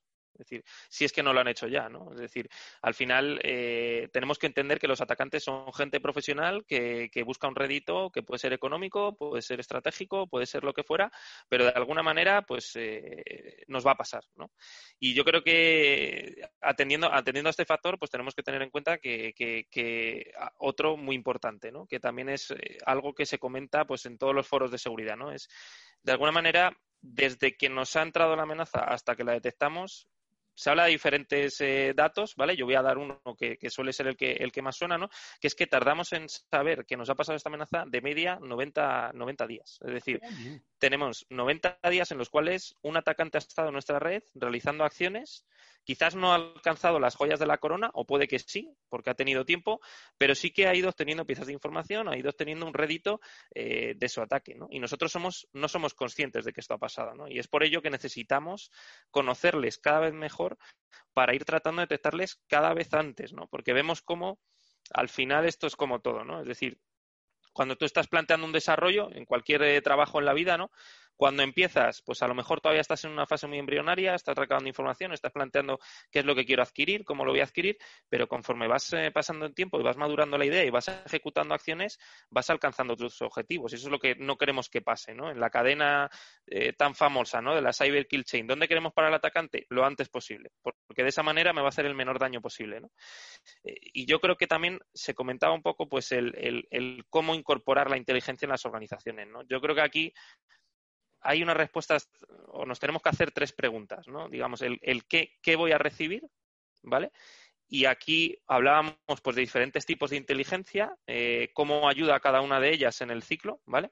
El cómo lo voy a adquirir y quién lo va a adquirir, ¿no? Es decir, al final incorporar la inteligencia a una organización yo creo que depende también del, nivel de madurez del cliente, ¿no? Pero hay organizaciones que ya cuentan con una capacidad propia de inteligencia y lo único que están buscando es otra fuente alternativa a través de la cual, pues, digamos, tener más visibilidad sobre qué es lo que está pasando, no contar solo con un proveedor, sino con varios, eh, y de esta manera, pues, tener una visibilidad mayor. Y luego hay otros clientes que, de alguna manera, necesitan que les ayudemos a accionar esta inteligencia, que les ayudemos a utilizarla. No es fácil, es decir, eh, quizá la técnica, pues, sea la más, la más evidente, ¿no? Pues voy a accionar estos indicadores de compromiso eh, en estas herramientas de seguridad a nivel de red y de endpoint y de esa manera, pues, estoy detectando y bloqueando las posibles amenazas, ¿no? Pero cuando estamos hablando de una inteligencia un poquito más, eh, un nivel más arriba, tenemos que ayudarles a entender qué significa esa inteligencia y cómo podemos utilizarla, ¿no? Y yo creo que aquí es donde nosotros nos integramos en sus equipos, hacemos un análisis, digamos, de esas, ese cliente no solo para personalizar la monitorización de lo que estamos haciendo a nivel de inteligencia, sino también de eh, cómo podemos integrarla dentro de su organización, ¿no? ¿Quiénes son esos posibles receptores? ¿Qué información necesitan? Eh, ¿Cómo podemos ayudarles? Hablábamos pues de, portales de inteligencia, de cómo eh, hacer acciones recomendadas, etcétera, etcétera. Yo creo que al final va todo de facilitarles la tarea y de ayudarles a, usarla de la mejor eh, manera posible. Antes de que Pablo haga una reflexión, me gustaría preguntarle a Mónica, y en realidad preguntaros a vosotros, si mm, British Airways eh, podría haber evitado lo que le pasó, Mónica, con ciberinteligencia, si Marriott podría haber evitado lo que le pasó con ciberinteligencia, si hace poco estuvimos hablando en el programa de el robo de datos de EDP, ¿no? además en, un proceso bastante complejo dentro de la compañía, eh, si lo que ocurrió en la MT de Valencia eh, habría tenido eh, pues una minimización del impacto con la eh, ciberinteligencia. Todos estos casos que hemos comentado en el programa, ¿crees que la ciberinteligencia podrían haber eh, podrían haberlos evitado? ¿Podrían haber hecho, no sé, que la historia fuese diferente? Te lo pregunto a ti, Mónica, y os lo pregunto al resto de la mesa. Pues es muy interesante esa reflexión, Eduardo. Lógicamente no sabemos qué tipo de, estrategia de ciberseguridad, de técnicas y de soluciones y de servicios tenían esas empresas. No dudamos de que, tendrían algunos, ¿no?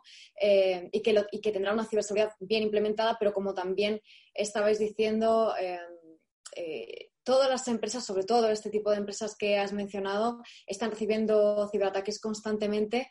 Entonces, en ocasiones, alguno eh, puede penetrar los sistemas, a veces incluso por fuertes que sean, ¿no? Pero eh, en cualquier caso, este tipo de técnicas de, de ciberinteligencia, de threat intelligence, de inteligencia de amenazas, están enfocadas, como bien estabais contando, a esa proactividad, pero también en el caso de que suceda, de que empiece a actuar un ciberataque, pues esa también reactividad, el poder actuar a tiempo supone una gran diferencia en términos eh, reputacionales, de imagen, económicos eh, y sobre todo, como bien nos estaba diciendo Miguel, de evitar que pasen días y días, hasta 60 y 90 días hasta que se detecta uno de esos ciberataques. ¿no? Entonces, en cualquier caso, em, yo creo que sí, ahora nuestros expertos nos dirán, pero habría cambiado mucho la historia en estos casos si hubiesen contado eh, con una buena detección de threat intelligence en sus sistemas. ¿Habría cambiado la historia?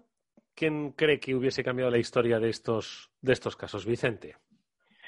No, no sé si cambiar, eh, pero bueno, al final nada es perfecto, siempre yo creo que lo hemos dicho, ¿no? Al final el 100% de la seguridad no existe, el 100% de todo no existe, pero siempre también existe una manera de mejorar, ¿no? ¿En qué te puede ayudar en este tipo de ataques eh, la Threat Intelligence?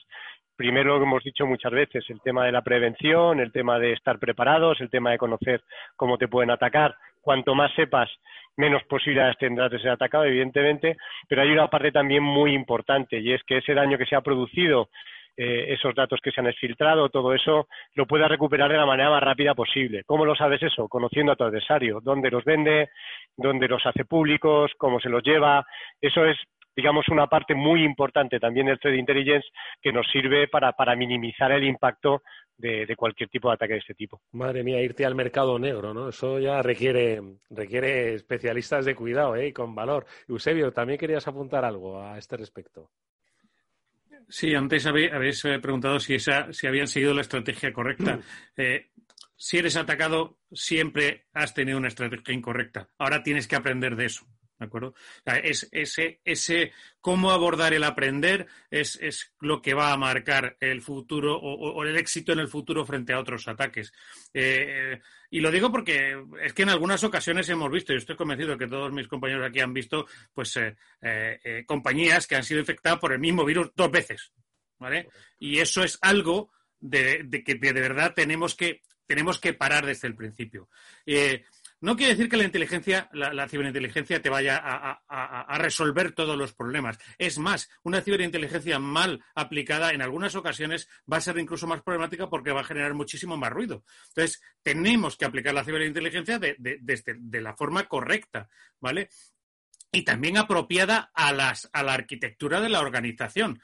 Eh, pero también es cierto que en muchas ocasiones medidas muy simples pueden tener un efecto muchísimo más grande en estos sistemas. No siempre una amenaza, eh, para pararla tenemos que detectarla, simplemente impedir que progrese. La ciberinteligencia lo que nos va a ayudar es a detectar qué formas tenemos de mejorar nuestra, nuestra uh, seguridad, cuáles son los posibles ataques que podemos sufrir y actuar frente a eso, o incluso, como decíamos antes, pues una vez que ya uh, has sido infectado, que ya has tenido el ataque, que has podido detectar algún, uh, algún origen o alguna eh, algo extraño dentro de tu organización, puedas tirar del hilo y empezar a sacar más información ayudando de, de, la ciberinteligencia para ver, pues eso, quién ha sido, cómo ha sido, cuál ha sido, hasta, hasta dónde han, llegado, cómo podemos contener, cómo podemos investigar a, a, a, más profundidad y para eso tienes que tener esos métodos. Pero desde luego lo que tenemos que tener, muy claro es que eh, eh, las organizaciones tienen que aprender de, de, de sus errores que desgraciadamente en ciberseguridad no siempre es así. Eh, y no solo es aprender de sus errores, sino también aprender de los errores de otros. Es decir, si sabemos cómo se ha aplicado la seguridad en algunas compañías y sabemos que han sido atacados, no pensemos que nosotros ya estamos a salvo de eso, porque eh, eso ya lo han usado, a mí no me... Eh, es que muchas, en muchas ocasiones se ha visto que muchas compañías del mismo sector han caído precisamente porque no han tenido la precaución de eh, defenderse de una amenaza que abordaba todo el sector o que abordaba todo el tipo de compañías. Entonces, eh, la, la, la, ciberamenaza no solo es, o sea, la ciberinteligencia de amenazas no solo es eh, el detalle, el, el IOC, el, el, el, indicador de compromiso o, incluso el, ADN de, de, de, de, lo que está atacando. Muchas otras ocasiones es esa información que nos va a permitir estar preparados frente a amenazas que van a surgir porque están dentro de nuestro sector o están muy próximas a nosotros y de las que tenemos que defendernos. Es, esa es también una de las partes que la, ciberinteligencia nos puede ayudar a suplir. Pero también es cierto que, como cualquier tecnología, si la aplicamos mal, puede tener muchos más perjuicios que beneficios. Entonces, también tenemos que tener en la cabeza eso, que, que entrar como un elefante en una cacharrería porque la, la ciberinteligencia de seguridad va a resolver todo el problema, no va a ocurrir así. Tenemos que aplicarla de manera eh, juiciosa. ¿Alguna reflexión más antes de cederle la palabra a Pablo, Dani, eh, Miguel, Sí. No, yo... Disculpa. Perdona, Dani, adelante.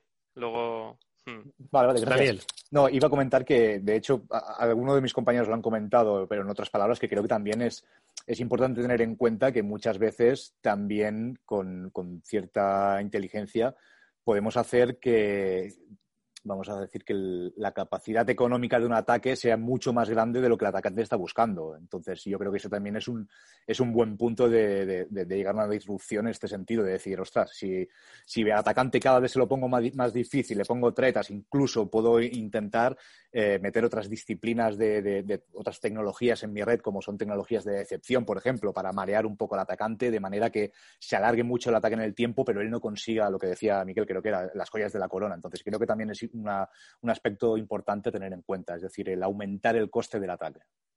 Miguel. Sí, yo creo que al final, eh, es decir, es muy difícil predecir y hacer una afirmación, eh, digamos, eh, certera sobre qué hubiera pasado si la estrategia hubiera incorporado la inteligencia, ¿no? A la hora de defendernos frente a los ataques que, hemos estado viviendo y que cada vez son más, digamos, más frecuentes en las noticias. Lo que sí que está claro es que ahora, mm, digamos, que si bien es cierto que el mundo digital, pues tiene unas particularidades que, que que lo hacen diferente del mundo físico, por decirlo así. Lo que sí tenemos claro es que tienen muchas similitudes también, ¿no? Y una de ellas es que tenemos activos, en este caso han cambiado la tipología de los activos, ¿no? Pues eh, ahora mismo quizás el activo principal, ¿no? Sería la información dentro de las organizaciones, pero al final tenemos un activo que es de interés para un adversario que quiere conseguir un rédito sobre ese activo. ¿no? Y de alguna manera, ¿alguien se imagina em, si en el mundo físico, para proteger estos activos, no se realizaran estas, estas eh, análisis de inteligencia, estas investigaciones? Es decir, eh, ¿imaginaríamos eh, a la policía o a, o a, digamos, las fuerzas y cuerpos de seguridad no haciendo este análisis sobre posibles delincuentes que vayan a cometer un delito, que luego ocurra este delito y que se pudiera haber previsto y no se haya hecho? Por ejemplo, pues como hemos visto con los casos de terrorismo Es decir, pues al final estamos ante amenazas que eh, comparten muchos de, los motivos, de la motivación y de, la, y de la actuación respecto a lo que veíamos en el mundo físico y vemos cómo tenemos que actuar de la misma manera eh, en el mundo digital. Es decir, tenemos que, protegernos con una estrategia clara. A partir de aquí, y, y, creo que es algo también muy importante, ¿no? Vemos cómo una cosa importante entender es eh, hablábamos antes de la idea de perímetro, ¿no? De cómo las organizaciones pues tenían un perímetro definido y de alguna manera pues estaba controlado. Estaba, eh, se implantaban medidas de seguridad y se prevenían las amenazas. Ahora mismo vemos cómo el perímetro queda diluido. Es decir, ese perímetro al final ahora en quién reside. Residen los empleados. Y más ahora en estos tiempos del teletrabajo, ¿no? Y si hacemos el viaje, si, si el perímetro de las empresas reside en los empleados, y ahora hacemos el viaje, ya que hemos hablado del sector, digamos, más público, ¿no? que afecta quizá al mundo físico, vemos cómo eh, los intereses de, de, un Estado, y en este caso el nuestro, eh, digamos que, que, su perímetro son las organizaciones que lo forman, ¿no? que son las propietarias en muchos casos de la información, no solo de los intereses económicos, sino también de los propios residentes de este país. ¿no? Y si hacemos el viaje completo, vemos cómo el perímetro de un Estado ¿no? residen los propios empleados, que no dejan de ser los ciudadanos. ¿no? Entonces aquí también recalcar una idea fundamental, que yo creo que es esa colaboración público-privada, ¿no? que tiene que haber en este mundo de la inteligencia, eh, que yo creo que es fundamental para, para defender mejor nuestros intereses, ¿no? no solo a nivel de organización, sino a nivel país. Y, y sobre todo, también resaltar no solo colaboración público-privada, sino colaboración en general, ¿vale? Sin, apellidos, porque yo creo que esto es uno de los pilares de la inteligencia y que tenemos todos que, intentar eh, llevar a cabo. Hablábamos aquí como, por ejemplo, pues los diferentes compañeros estamos en foros a través de los cuales, pues, eh, aunque puede parecer que tenemos intereses diferentes, ¿no? Pues tratamos de, llegar a un fin común entre todos. Eso que dice Miguel es, clave. Eh, no solo cuando recordáis hicimos ese programa de infraestructuras críticas, al final las empresas pues forman parte de esos sectores eh, estratégicos para un país, electricidad, eh, estamos hablando de materias primas, estamos hablando de suministros energéticos, en fin, al final eh, tenemos que tener una, un intercambio, la salud, ¿no? Ahora mismo, más que nunca, ¿no? En esa colaboración público-privada es necesaria inteligencia, algo que yo no sé si por otro lado, aunque yo creo que esto daría para, para otro programa, ya trabajaba eh, eh, de alguna forma los, fuerzos y eh, los cuerpos y fuerzas de seguridad del Estado. ¿no? Al final, ellos también tienen que defenderse de otro tipo de atacantes, como decía Miguel, pues esos perímetros, al final, pues las empresas defienden su información estratégica financiera y el Estado defiende pues otro tipo de información. ¿no? Pero al final, creo que el sistema de, prevención y defensa a través de la ciberinteligencia es, es el mismo. ¿no? Pero insisto que eso daría para, para otro programa. Pablo, lanzamos, si te parece, una reflexión y una cuestión más para nuestros invitados. No, la verdad es que está siendo una mesa espectacular, Eduardo. Estamos viendo un montón de temas interesantes, como puede ser extraer información, colaboración entre, entre empresas. Tenemos aquí empresas que trabajan en, en, el mismo sector y que están hablando de colaborar, compartir información, IOCs, etcétera.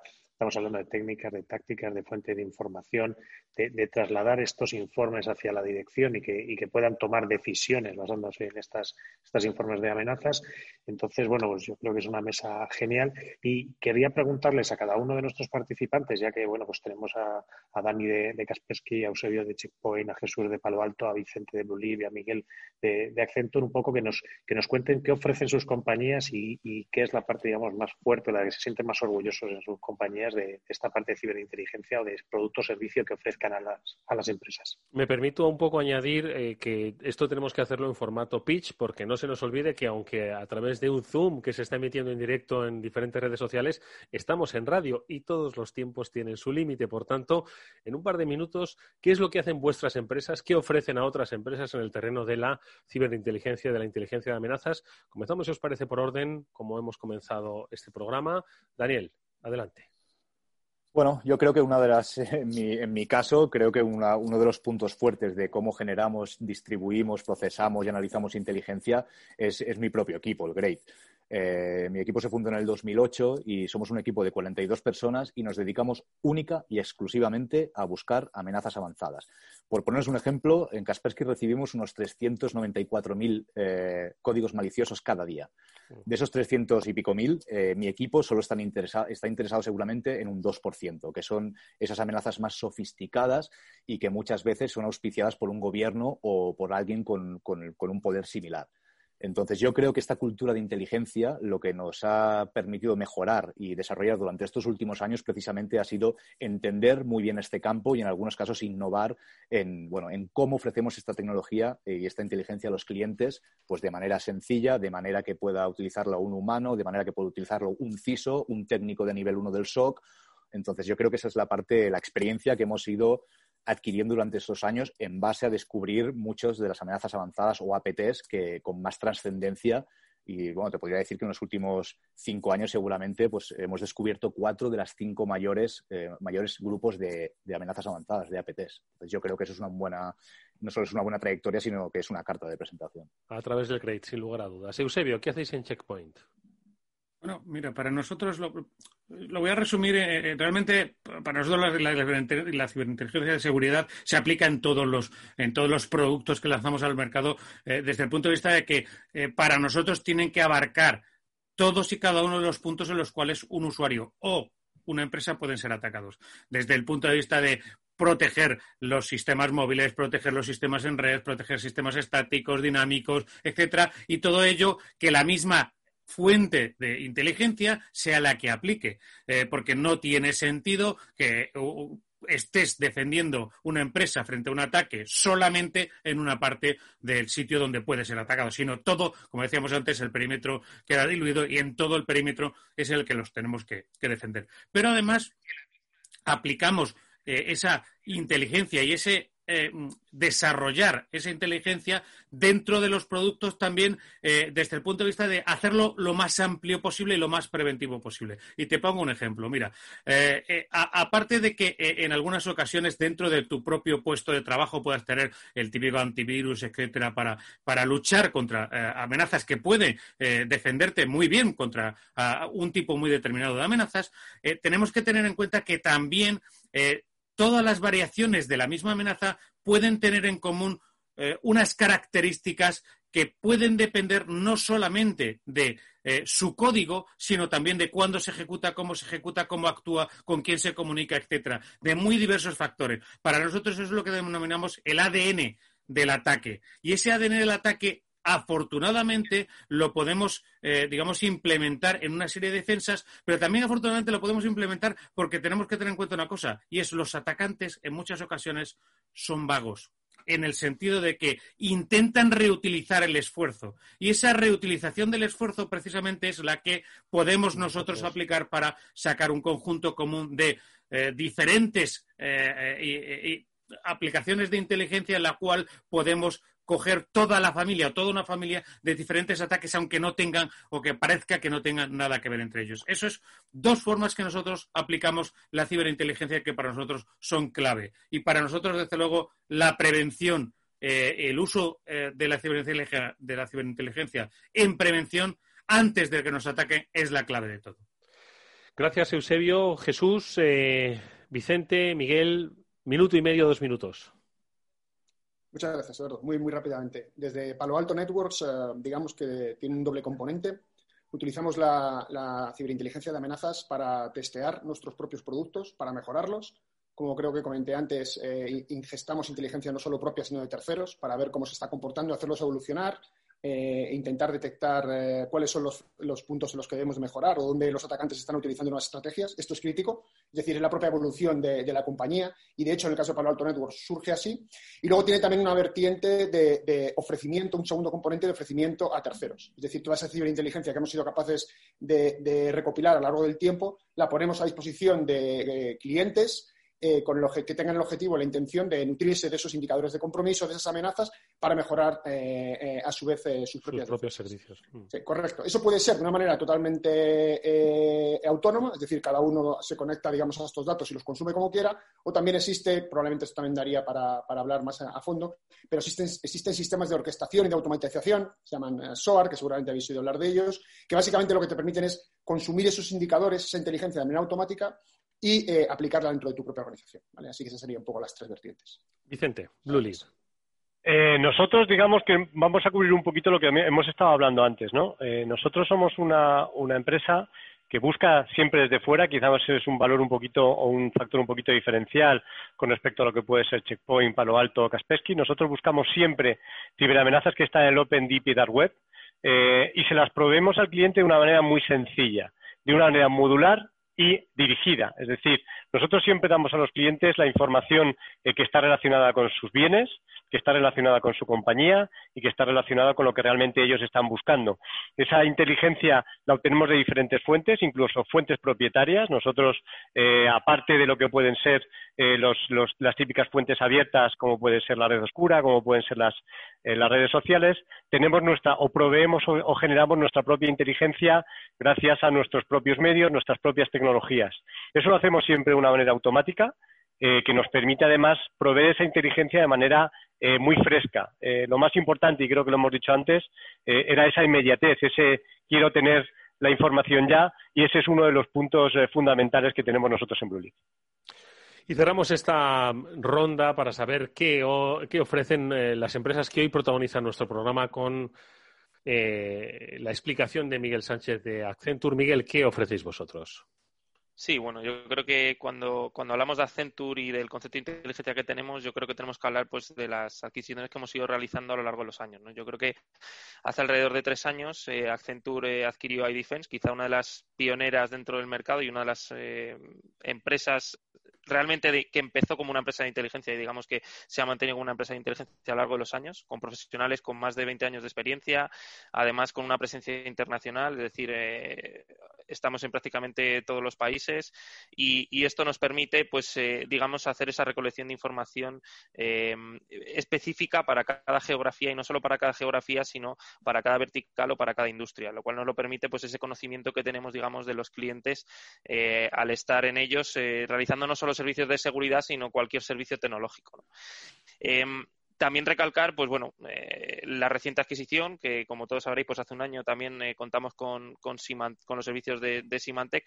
Y yo creo que hay que entender aquí eh, un poco pues de qué va la inteligencia. Al final la inteligencia o los servicios de inteligencia van de tecnología y aquí estamos hablando de estas plataformas y, herramientas que ponemos a disposición de nuestros clientes, de tecnología y de personas, de perfiles expertos en seguridad que permitan pues obtener la inteligencia de la mejor manera posible. Y no solo eso, sino contar con una red de profesionales que nos permite permitan pues eh, ir, eh, resolviendo los retos que nos plantea la seguridad del mañana. Pues yo creo que eh, ha sido un programa sinceramente apasionante en el que habéis dado respuesta pues a muchas preguntas que se estaban haciendo grandes compañías, pero especialmente pequeñas y medianas empresas que mm, quizás veían en la ciberinteligencia algo demasiado lejano a sus entornos y que muchas de ellas que han sufrido ataques que no se lo esperaban de por qué a mí, eh, van a entender que contando con este tipo de servicios, con este tipo de herramientas, van a prevenir lo que hemos eh, comentado en alguna ocasión, va a ser inevitable. Y es que mm, vayan a sufrir la amenaza no por ser quienes son ni porque pertenezcan a un sector en concreto, sino porque básicamente son vulnerables para ello. Y yo creo que con la ayuda de nuestros especialistas que hoy han venido de Kaspersky, representados por Dani Creus, de Checkpoint, representados por Eusebio Nieva, eh, de Accenture Security Iberia, eh, cuyo responsable de inteligencia de amenazas, Miguel Sánchez, también nos ha acompañado, por Vicente Martín, el responsable de preventas de Blue Leaf, y por Jesús Díaz, el director de ingeniería de Palo Alto Networks. Hemos aprendido, bueno, pues eh, nada, simplemente una primera aproximación, porque esto da para, para mucho de lo, que se, de lo que supone la ciberinteligencia, la inteligencia de amenazas de cuál es el escenario en el que se mueve dentro de la necesaria cultura de ciberseguridad de las compañías y que brevemente, Pablo Mónica, pues eh, nueva lección, ¿no? De por dónde van a ir los cauces en materia de ciberseguridad de las compañías. Diez segundos para cada uno. Sí, totalmente. O sea, no, eh, no, hemos podido tener una mesa mejor con unos invitados mejores y en lo que nos han dado unas pinceladas que estoy convencido que podríamos hacer una mesa de diez horas y todavía nos quedaríamos cortos. Y nos quedaríamos cortos. Mónica. Pues sí, eh, una técnica sin duda pensada para los retos actuales que tienen las empresas. Muchas gracias a todos los invitados que han estado fantásticos. Nos quedamos con esas claves, ámbito proactivo y reactivo. Ya, Eduardo. Nos vamos, nos despedimos de la sintonía de Capital Radio. Gracias por haber estado ahí. Enseguida os despedimos de eh, esta sintonía de las redes sociales. Pues lo dicho, eh, ya habiendo apagado la radio, esta emisión que hemos desarrollado con Kaspersky, con Checkpoint, con Blue Leaf, con Accenture y con Palo Alto, os agradecemos muchísimo a, los cinco que hayáis eh, compartido con nosotros eh, todo este conocimiento del que vamos a seguir sin duda hablando en los próximos eh, días, en los próximos meses, en los próximos años, porque quizás la inteligencia de amenazas es en donde se encuentra la base precisamente para construir estrategias de seguridad, sea cual sea el tamaño de tu empresa, sea cual sea el sector en el que se desempeña. Así que, nuevamente, gracias a Eusebio, a Dani, a Vicente, a Miguel y a Jesús, y por supuesto a Pablo y a Mónica. Nos vemos pronto en un nuevo capítulo del Cyber Afterword de Capital Radio, que por cierto tenéis, por supuesto, a través de los diferentes podcasts y este no será menos de eh, pesanm.com. Allí podéis eh, obtener todos los programas de este, de este espacio. Muchas gracias y hasta muy pronto.